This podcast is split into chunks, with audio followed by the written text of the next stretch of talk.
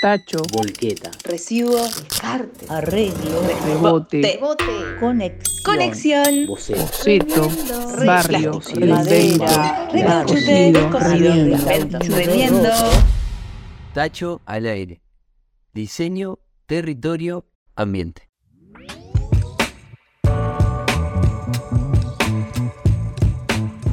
En este segundo episodio de Tacho al Aire estamos grabando desde la Usina Cultural Casa Valle y estamos recibiendo a la entrevistada del día de hoy. Hola. Es una persona que viene de Mercedes, ha estudiado varias cosas, entre ellas sé que practica Kung Fu, por ejemplo, hizo Bellas Artes, es una investigadora de varios temas de alimentación. Estamos recibiendo a Jenny Variete, bienvenida.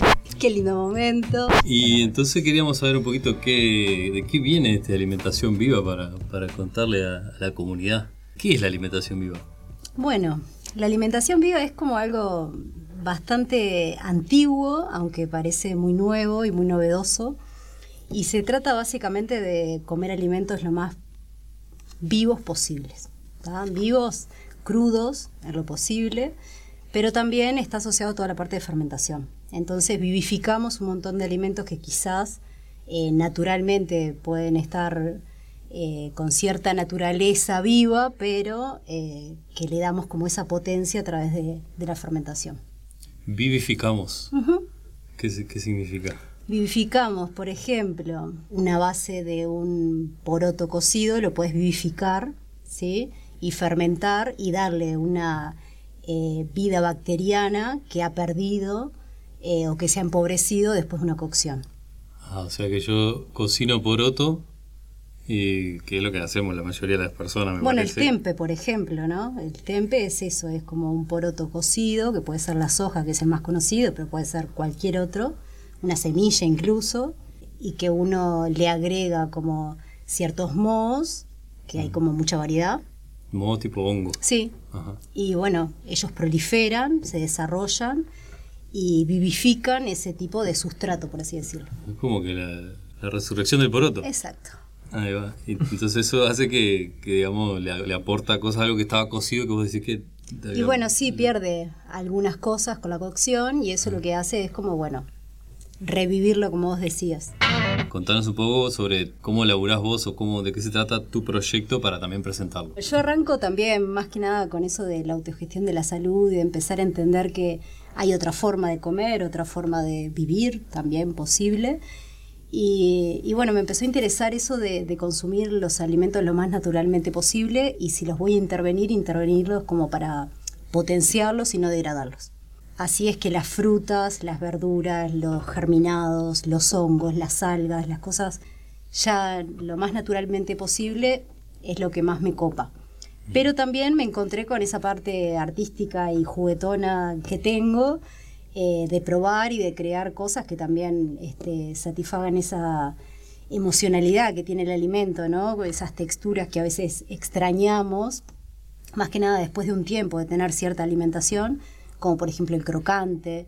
Eh, y bueno, así empezó a irse y a irse la investigación y como empezó a ser algo completamente cotidiano y familiar, no solo para mí, sino eh, familiarmente, también tengo un hijo, entonces es como, bueno, la excusa era ponerme las pilas si quiero seducir con eso y, y encontrar este, distintas alternativas.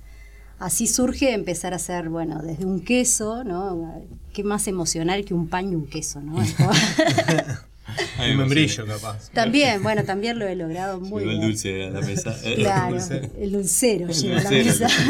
Entonces, bueno, empezaron eh, las experiencias y las pruebas, indagar, comprar libros, eh, sacar piques de acá, de allá y después ver qué tenía y qué podía crear. Y empezaron a salir talleres. Primero fueron los talleres por Zoom, plena pandemia, gente que no se podía mover, eh, que estaba como más interesada porque despertó como todo eso de querer cuidarnos, de la autogestión, de entender que, bueno, que podemos hacerlo de otra manera, que si hay determinados alimentos que nos están eh, generando problemáticas y lo estamos pudiendo visualizar, eh, sí hay alternativas y no necesariamente ni tienen que ser caras ni las tengo que estar comprando todo el tiempo, sino que las puedo autogestionar fácilmente en casa. Pero bueno, había como En el medio hay como, como un pequeño bachecito abismo, que es eso de, bueno, de cambiar ciertamente el paradigma y ya no es cocinar, sino que las técnicas son otras, pero también la forma de pensar y, qué y para qué. Ahí dijiste un montón de palabritas eh, que, está buena de explorar capaz, lo, lo de autogestión, lo de la, bueno, lo sostenible, digamos, y también explicando un poco, que ya lo haremos, el vínculo que tiene con Tacho, que es como el proyecto que impulsa este podcast, que tiene que ver con la autogestión también, con la sustentabil- sustentabilidad. Me había quedado una imagen que es aquello, un kilo de lenteja cruda y un kilo de lenteja cocida. También es un tema económico, ¿no? Y, un tema de, nutrición, de capacidad nutricional de los alimentos y también de, de poder alimentar a más gente. Capaz que puedes contar e- esa, cómo, cómo ves esa... Sí, es un ejemplo alucinante porque en realidad con un kilo de lenteja se hace poner un guiso y cuántas personas comen y cuántas veces, ¿no? Esa misma lenteja lavada, germinada, que ahí Tacho ha resuelto cosas muy interesantes, y después eh, no se necesita ni tanta cantidad, ¿sí? Y tenemos biodisponible los nutrientes, entonces eh, en todos los aspectos es mucho más rendidor germinar la lenteja que cocinarla. Eh, después, a nivel de nutrientes, bueno, también está toda la parte de, de combinaciones y eso, pero básicamente necesitamos mucho menos comida cruda que cocida. Más que nada para llenarnos, ni que hablar a a nivel de nutrición, es como eso de todo el tiempo querer comer más, más y parece que no me lleno y me como dos bolsas de bizcocho y quiero más. Tiene que ver también por, porque la célula sigue pidiendo en cierto aspecto aquello que no le damos. Y bueno, este, acá hay personas que, que han comido muchas veces en casa y saben que con la alimentación viva uno se llena muy rápido. Y es tipo, pa, está riquísimo, pero no puedo comer más. Qué loco. Entonces, Sí, es verdad eso. Este, sacia. sacia va al toque. Bueno, ahí hay una palabra que es la, este, la carga enzimática Claro. del alimento, que Exacto. siempre lo traes y, y me parece que está bueno como para poder explicarlo porque eh, trae luz a, a esos procesos que justamente ayudan a que carguemos de energía más rápido. Que nos pasa mucho, estuvimos trabajando en la casa de Jenny armando un techo este, y Jenny se descolgó con una pizza cruda y vegana y no pudimos terminarla básicamente porque no entraba más. Y en el taller, voy a Sí. hablar del taller presencial, tuve la posibilidad de ir también a uno de los primeros talleres, que un montón de personas, y pasaban unos germinados, y después empezamos a probar, y era una cosa que era como yo quiero seguir comiendo, pero estoy lleno, realmente. O sea, Exacto. Por lo rico que estaba, ¿no? Pero eh, es real, No solo rico, sino que llenador. Nutre. Claro. Exacto. Sí, eh, la enzima, qué, qué lindo término, ¿no? Bueno, fue uno de los despertares más grandes con el tema de la alimentación viva. Eh, cuando descubrí lo que era la enzima, dije, ¿cómo no, no, no lo supimos siempre, ¿no? Un alimento tiene enzimas. Eh, ¿Y qué hacemos nosotros cuando procesamos los alimentos y más cuando los cocinamos después de, las 50 de los 50 grados más o menos? Las enzimas se van a pique, ¿tá? Entonces, al morir, el cuerpo tiene que generar un montón de enzimas que el alimento normalmente ya tendría que traer. ¿tá? Tenemos como una gran enzima madre, se dice. Eh, hay mucha investigación que se sabe recientemente de las enzimas, pero hay mucho más por todavía. Que este, falta. sí. Y, y bueno, se sabe que es como una enzima grande, gigante, ¿Nuestro que en realidad cuerpo? no es así, sí. Ah. Es como una gran enzima que ella puede producir enzimas de distintos tipos, distintas características y según lo que el cuerpo necesite, ¿no? Y los alimentos de por sí ya vienen con esa enzima, después nuestra saliva también eh, genera enzimas para que nosotros podamos procesar el alimento. Cuando entran al cuerpo hay otras enzimas que intervienen. Pero ¿qué pasa cuando toda esa parte fisiológica que ya tenemos desaparece por tanta cocción? ¿no? Bueno, el cuerpo lo va a hacer igual, porque el cuerpo siempre está tirando una línea por nosotros, pero bueno, empieza a usar y reutilizar de otros lugares donde tendría que destinarlo para otras cosas. El tema de las enzimas es la vida, como decía el Mati, ¿no? Es algo que, no se puede eh, reproducir de otra forma. Se han hecho células sintéticas, no se puede crear una enzima.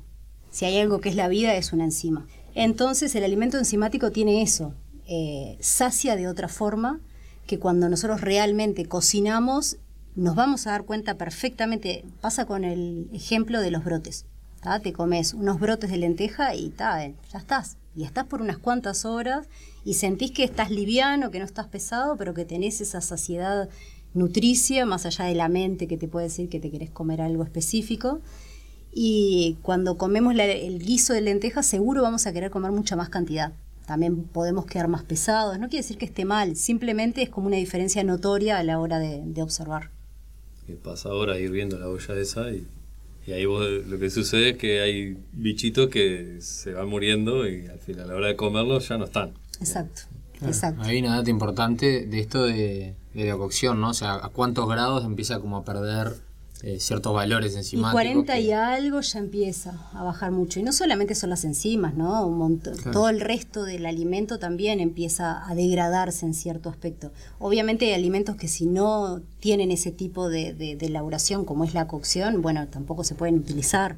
¿Por qué? Porque no son fisiológicos para nuestro organismo. Pero ese ya es otro cantar. Por eso eh, alimentación viva es un poco esto, conectar con nuestra fisiología y, nuestra fisiología digestiva, ¿no? Eh, entender que, las frutas es el alimento como más puro, el que asimilamos al toque y el que nos da como más energía, pero bueno, que hay un montón de alimentos y más hoy, porque antes, bueno, depende de dónde estabas, qué tenías y tenías que ir como rescatándote.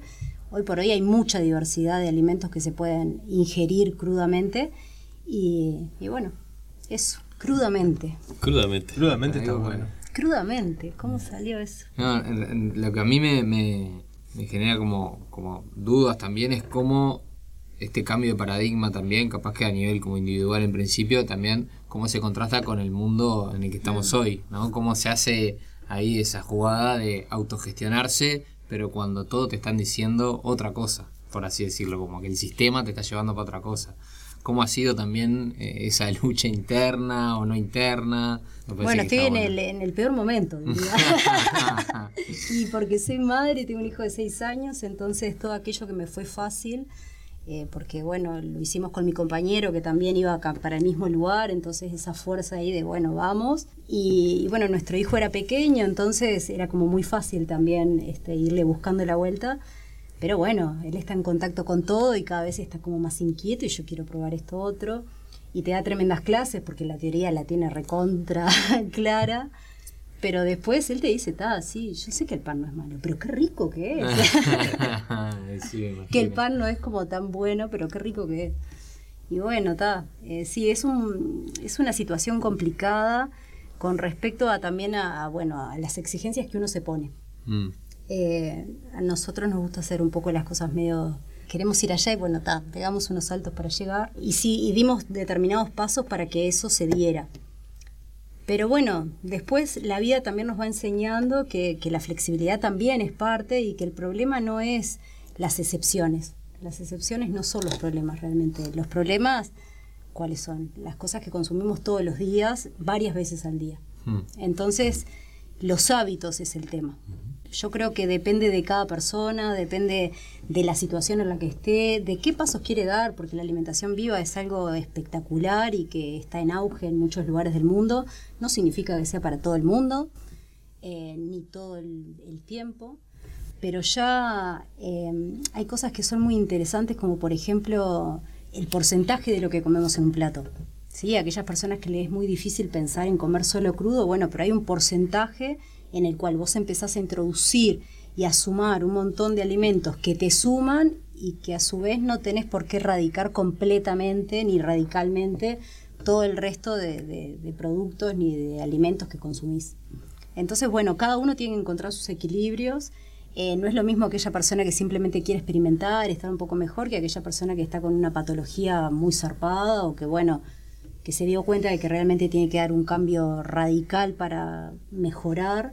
En este momento estoy en ahí, como que estoy cada vez más convencida de la alimentación viva porque últimamente hasta he probado, hacía cuatro años que no he probado absolutamente nada cocido, he probado cosas y realmente mi cuerpo siente y, y vuelve como a confirmar la importancia de la alimentación viva eh, a nivel de todo, de, de, cómo me siento, de la energía que tengo, de los pensamientos que tengo. Entonces, sí, emocional, bueno, físico.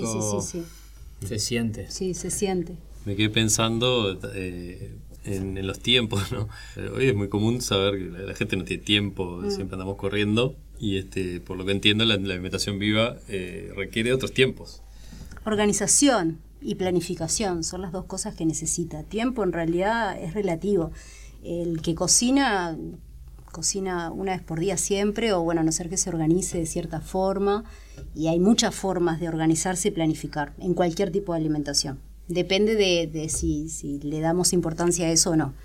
Eh, la alimentación viva también es un poco eso, es planificar semanalmente eh, qué vamos a consumir, como para equilibrar también eso.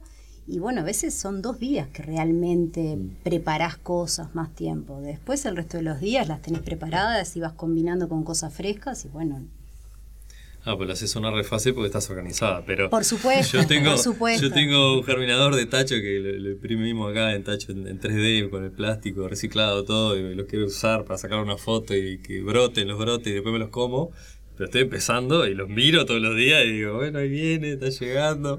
que no estamos acostumbrados a ser autogestivos realmente de nuestro plato de comida. O sea, en el sentido de que sí, podemos cocinar, podemos un montón de cosas, pero, pero realmente la autogestión de- del lavado de la semilla, de germinarlo, de los procesos, o sea, son es otro el paradigma y no digo que esté bien ni mal, simplemente es diferente. Ay, cuando tenemos que hacernos mucho cargo de, ay, no, no, ya, De los tiempos de, porque es verdad, la vida que corremos es como difícil también de organizar eso. Eh, pero bueno, los talleres, una de las cosas que hacemos es como tirar piques, más que nada en la introducción a la alimentación viva, de cómo uno organizarse con ciertas cositas para tener siempre alimentos base. Y después sumar cosas frescas como algas, frutas, verduras, Divino. quesos crema que también a la semana puedes hacer un queso crema. Es un ratito que procesás y ya está. Y Dice queso crema te puede quedar una, dos semanas y si lo fermentás, pff, mucho más. ¿De qué es el queso crema, por ejemplo? Se puede hacer de cajú, de almendra, de una base grasosa, por así decirlo. Claro. Una semilla grasosa.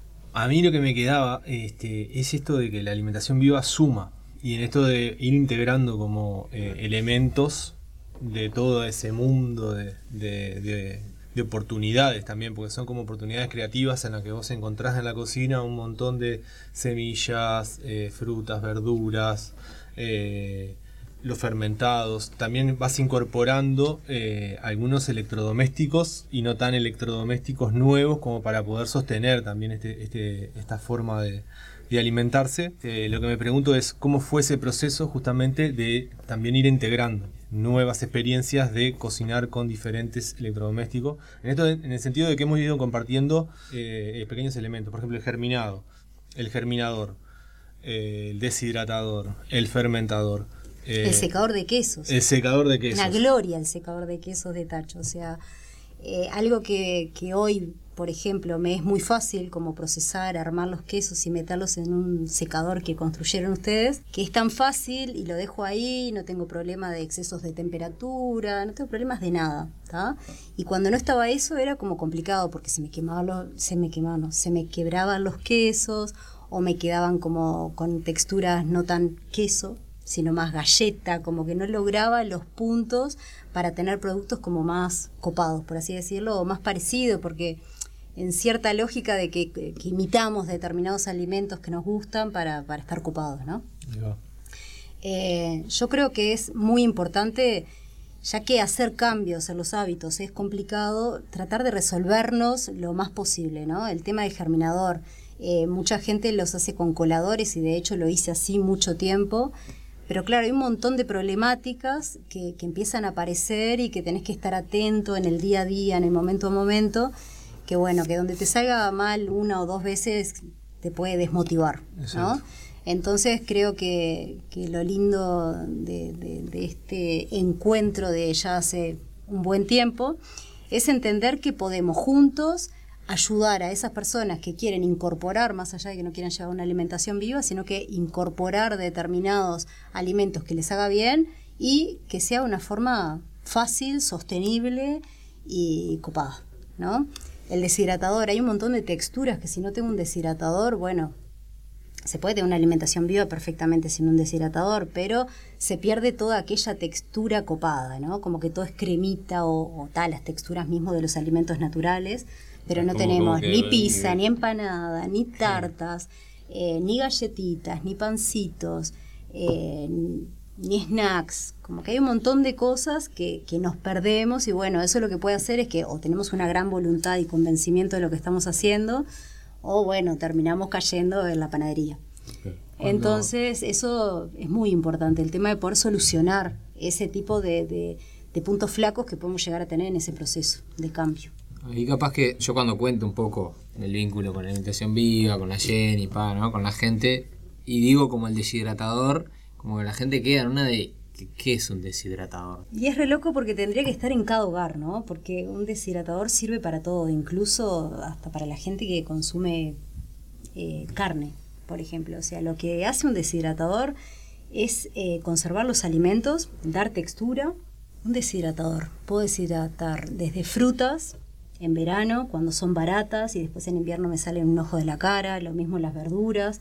Puedo hacer snacks diferentes, eh, puedo generar texturas hasta como de panqueque, pero en vez de, cox- de cocer, de tener que, de cocinar, de tener que usar huevo, harina y otras cosas, simplemente con una semilla o una verdura eh, licuada ya tengo un panqueque de algo. Ahí va, hay como un proceso previo que después va al deshidratador Exacto, y que te sí. genera como un hornito, por Sí, así decirlo, sí, que, que puede ser solar eléctrico, Sí, hay como diferentes posibilidades también, ¿no? Sí, solar eléctrico solo se les ocurrió a ustedes y la verdad que a mí me tienen de cara, porque en realidad nunca vi en el mercado que tenga esas dos opciones, o es solar o es eléctrico.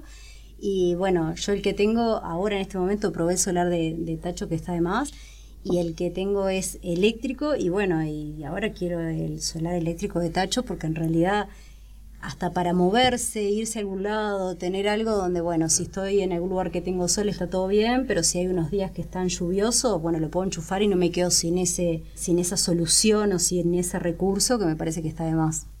Claro. Entonces es loco, ¿no? Porque decís un horno y vos pensás un horno es para cocinar, en este caso es para vivificar o para... Esto deshidrata, o sea, si, si no me voy al carajo con la temperatura, pues yo igual puedo llegar hasta casi que cocinar con un deshidratador, pero si lo mantengo y estoy entre 40 y 50 grados, deshidrato, genero tremendas texturas crocantes como si hubiera metido al horno, pero eso sigue con, con una carga enzimática, lo cual es muy positivo. Y además, normalmente comemos cosas secas Sí. que están en el mercado, Sí, que sí. las podemos hacer. Por supuesto. ¿no? Lo- Cosas que ponemos en remojo, el tomate seco, los honguitos, lo que sea. Las banana chips. Los chips, etc. Sí, sí, sí. Fruta Y- deshidratada en general. Y que además con la seca que hubo, por ejemplo, es un excelente momento para deshidratar cosas este, si las tenemos disponibles, Totalmente. para tenerlas ahí guardadas y usarlas cuando queramos. Sí, es espectacular, es tremenda herramienta. Por eso digo que más allá de la alimentación que uno tenga, se podría llegar a tener aunque sea uno chiquito en cada casa. O sea, Claro. Es excelente. Yo tenía como eh, esta cosa, volvió a la- lenteja y a la cuestión económica, ¿no? También pensando que hay problemas de hambre, la desigualdad nos mata en América Latina, por ejemplo. Entonces también por ahí es un- se podría apostar a esto como una solución a nivel de, no sé, los centros comunales, en los comedores, este, como forma de que rinda más la comida, por ejemplo, ¿no? Sí, sí, hay índices de desnutrición muy zarpados incluso en nuestro país. Entonces, este, a veces no es solo la cantidad que como, sino también qué como y cuánto nutro. Entonces, No es la eh, cantidad, sino no, lo que- exacto. lo que hay adentro de- Entonces se puede como sumar, seguir aportando. Esto no es que- o sea, obviamente tengo el sueño de que esto se expanda cada vez más y que la gente lo vea cada vez como una posibilidad, porque bueno, me parece que está de más.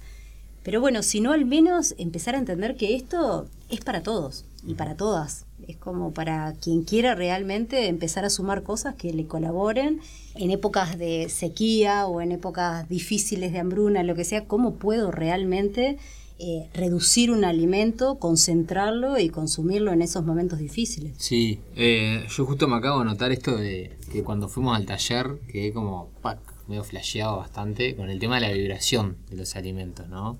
Y incluso hay una cámara, un tipo de cámara que puede medir esto de la vibración, que pueden buscar en internet. La luz que tiene un La- alimento, la claro. Kirlian. Exacto. Kirlian, ahí Algo va. así, ¿no? Sí. La cámara de Kirlian. Kirlian. Es una- Kirlian. claro. Lilian Kirlian. Es que somos luz y los alimentos que están vivos lo son. Entonces también entender que esos dichos ¿no? que se usan tanto de somos lo que comemos, bueno, yo estoy más en eso de somos lo que digerimos, porque podemos comer un montón de cosas, pero después qué digerimos y qué asimilamos realmente. Y después nos define, nos define lo que hacemos, nos define lo que consumimos en cierto aspecto.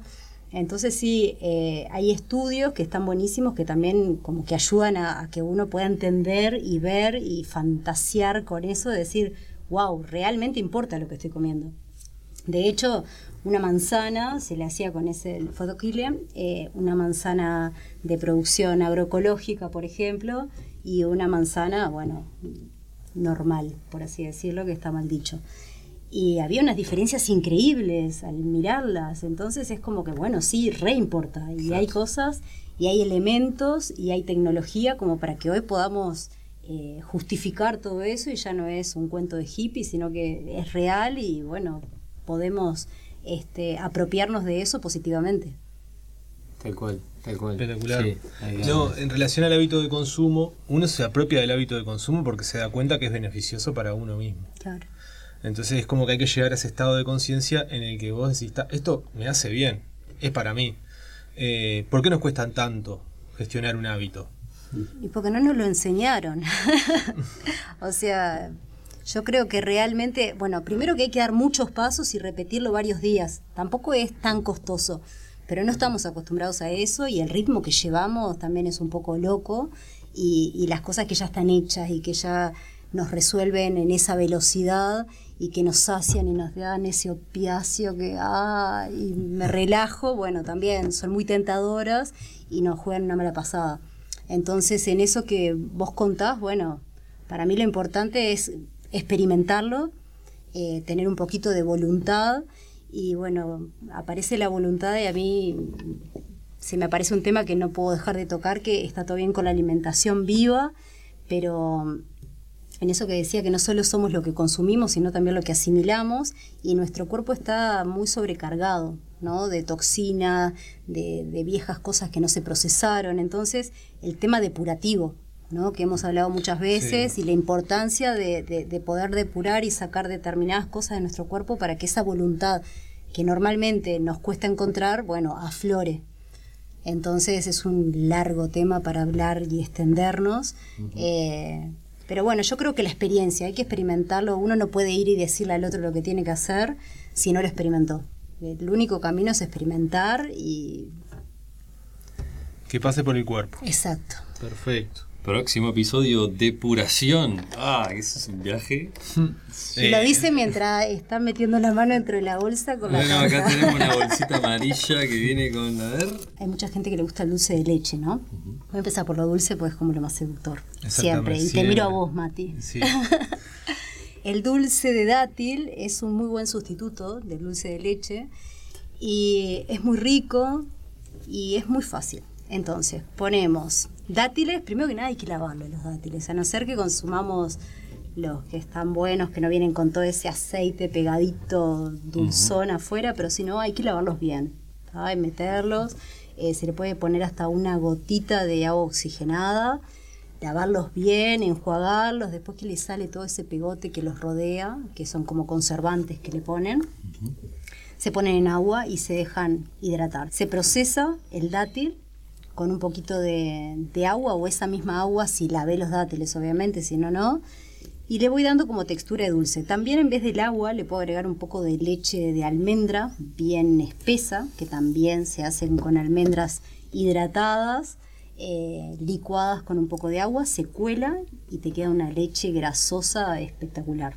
Si se mezcla el dulce de dátil con un poco de esa leche de almendra y un poquito de algarroba o un poquito de chocolate, si te queda, eh, Pues es- te queda un dulce espectacular. dulce. Tanto que lo puedes comer con cualquier cosita, tipo unas frutas picadas, eh, o bueno, lo puedes meter a alguna receta como esta. Está muy bien, ¿eh? Está Lo estamos probando y Pa, no, yo. Hablen ustedes. Juega, juega. También surgen muchas cosas desde lo que hay en el momento. claro. Bueno, eso Ahí- te iba a preguntar porque dátiles, almendra, eh, ¿qué más llevaba? Le puedes poner, yo que sé, algarroba Ah, bueno, digo por- o por- chocolate. porque el dátil puede ser algo caro o, o la almendra. También está esta discusión de, bueno, ¿es Sí. caro comer sano, y bueno, a nosotros, vivo. claro, eh, ahí está el tema de la organización y la planificación. Hemos pasado por muchas etapas con respecto a eso. También dejamos de consumir un montón de cosas que, que, que, ta, que dejaron plata libre, Claro. ¿sí? Pero eh, más que nada lo que nos sirvió fue empezar a comprar cosas al por mayor. Primero nos juntábamos con grupos de gente que quisiéramos todos más o menos lo mismo y bueno, cada uno pedía los kilos que querían. Si compramos más de 10 kilos, tiene un precio. Si compramos más de 20 kilos, tiene otro. Entonces, empezar a entender que sí, que es parte de una planificación y una organización. Eso fue así al principio, juntándonos con gente, una balancita, pesando, separando, bueno. Hasta que en un momento, como empezamos a dar talleres, a preparar comida para vender y todo eso, empezamos a necesitar más cantidad y empezamos a hacer eso nosotros por nuestro lado. Entonces, un mes compro 10 kilos de almendra, otro mes compro tanto de cajú y voy variando los productos, entonces ¿qué pasa? El mes siguiente siempre me va quedando de lo anterior. Entonces eh, compro muchísimo más barato ¿tá? y siempre tengo como, como una cantidad ahí respetable como para poder moverme. Pero además me, me- me hace sentido lo primero que dijiste porque, claro, yo lo, lo considero al cayú, por ejemplo, o, o al dátil Sí, si lo como... compras por el kilo te sale carísimo. Pero además como un complemento, como un gusto que me doy, no como sí, la sí, base de mi alimentación. Entonces, tipo, si dejo de comprar la carne que estoy consumiendo o otras cosas que son caras, Claro. este, que- ahí. Claro, Vos. como que no, se, no se vuelve tan caro. Tengo un texto en la vuelta siempre que es de Palmetti y capaz que alguna bibliografía o alguien ahí como para recomendar también alguna este, lectura. No me acuerdo, Néstor es. Néstor Palmetti. Palmetti, capaz que para recomendar a la gente que nos está escuchando. Nosotros empezamos así, fuimos al espacio depurativo de Néstor en Córdoba. La base de él es la autogestión de la salud y las depuraciones corporales. La alimentación viva, por supuesto, es uno de sus andariveles, por así decirlo, que es como para eh, limpiar y no ensuciar. ¿no? Limpiamos nuestro cuerpo, nuestros emuntorios y no volvemos a ensuciar con alimentos acidificantes y, y que no nos suman, sino que, bueno, le damos a nuestro sistema celular específicamente lo que necesita para, bueno, seguir en ese proceso de, de- avance, por así decirlo, con nuestros sistemas. Eh, Néstor Palmetti, sí, ni que hablar. Tiene mucha bibliografía eh, libre, eh, gratis. Eh, tiene una página que es espaciodepurativo.com.ar. Bueno, Hay mucha data, eh, pero tiene muchísimos libros. Hay un libro eh, que se llama Depuración Corporal, que es excelente, que es como un manual de nuestro cuerpo, que nunca nos los dieron, ¿no? Eso es increíble. Y es un manual de nuestro cuerpo, de cómo funciona, qué necesita realmente y cómo podemos colaborarle. Tacho al aire es un podcast de Estudio Tacho producido en el barrio Casaballe en Montevideo. La producción, edición y realización son de Sebastián Torterola, Joaquín Paradiso y Matías Lozano. En redes nos encontrás como Tacho-Uy. Gracias por escuchar.